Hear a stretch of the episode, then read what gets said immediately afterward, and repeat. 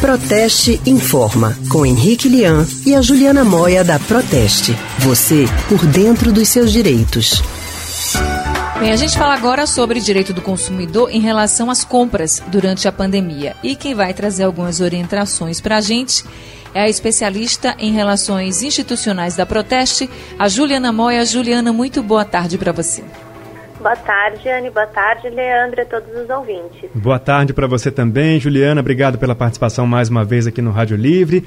Com as medidas de isolamento social, os hábitos de consumo mudaram bastante, né? A gente estava falando agora há pouco das compras pela internet, que são, né, agora a única alternativa em muitos casos. Os consumidores estão mesmo apostando mais nessas compras online?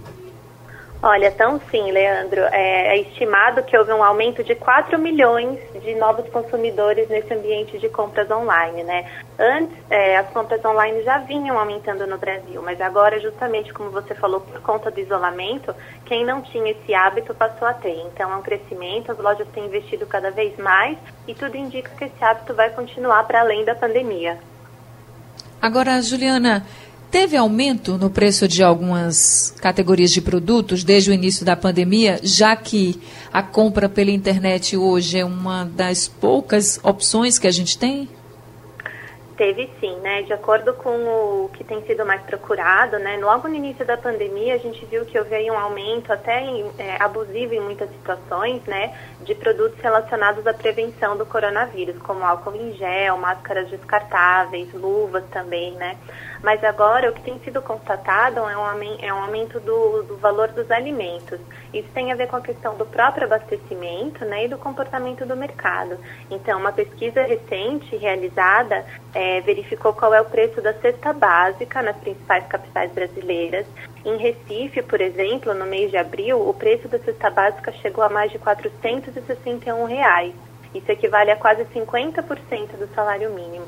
Então, é uma elevação bem significativa, né? E a gente pensa, muito, muitas famílias é, e muitas pessoas sozinhas também estão vivendo com menos do que um salário mínimo, né, com auxílio emergencial de 600 reais apenas.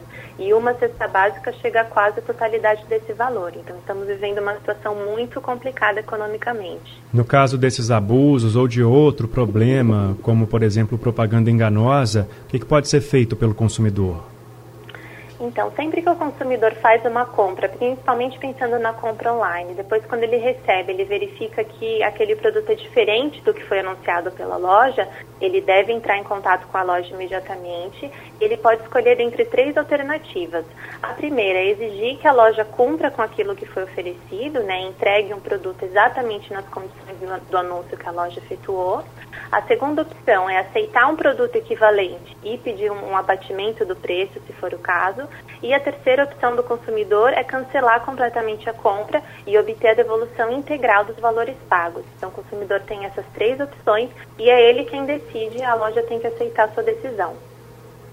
E é importante né, que o consumidor fique atento realmente ao que é oferecido pelas lojas, o que pode ser feito se por uma assim, o que percebendo que houve ali uma propaganda enganosa, por exemplo? O que, que a gente pode fazer de imediato? Então, para além dessas situações né, nas quais o consumidor recebe um produto diferente daquilo que foi anunciado, e uma coisa que muitos consumidores esquecem também é que essa regra vale para o prazo de entrega. Então, se a loja anunciou um prazo de entrega e o consumidor não recebeu naquele prazo, ele já tem o direito de cancelar a compra sem nenhum custo, porque esse prazo também faz parte de toda a oferta.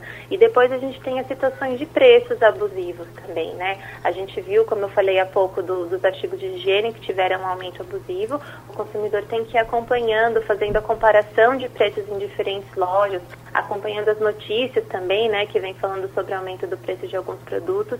E sempre que for constatado um aumento fora do parâmetro, muito abusivo, ele pode entrar em contato com o PROCON da sua cidade, porque é o PROCON quem tem competência para fazer a fiscalização e aplicar multas nos estabelecimentos que têm adotado esse tipo de preço abusivo. No caso das entregas, né, tem que estar atento também, tem que receber exatamente o que comprou, né? Exatamente. Quando o consumidor faz a compra na loja online ou através de aplicativo no celular, esse serviço de delivery tem a obrigação de garantir que o produto chegue em perfeitas condições na casa do consumidor. Não chegue molhado, amassado. No caso das refeições, por exemplo, não pode chegar com tudo revirado, tem que chegar em boas condições. Também o delivery tem que atender os requisitos de higiene e de prevenção do coronavírus nesse momento. E qualquer situação na qual o consumidor identifique que o produto não chegou em perfeitas condições ou que não houve respeito a essas normas, ele pode se recusar ao recebimento ou, tendo já recebido, ele deve entrar em contato com a loja e pedir a reparação desse serviço. Ok, Juliana. Tá certo. Obrigado, viu, mais uma vez pela sua participação. Eu que agradeço. Até a próxima.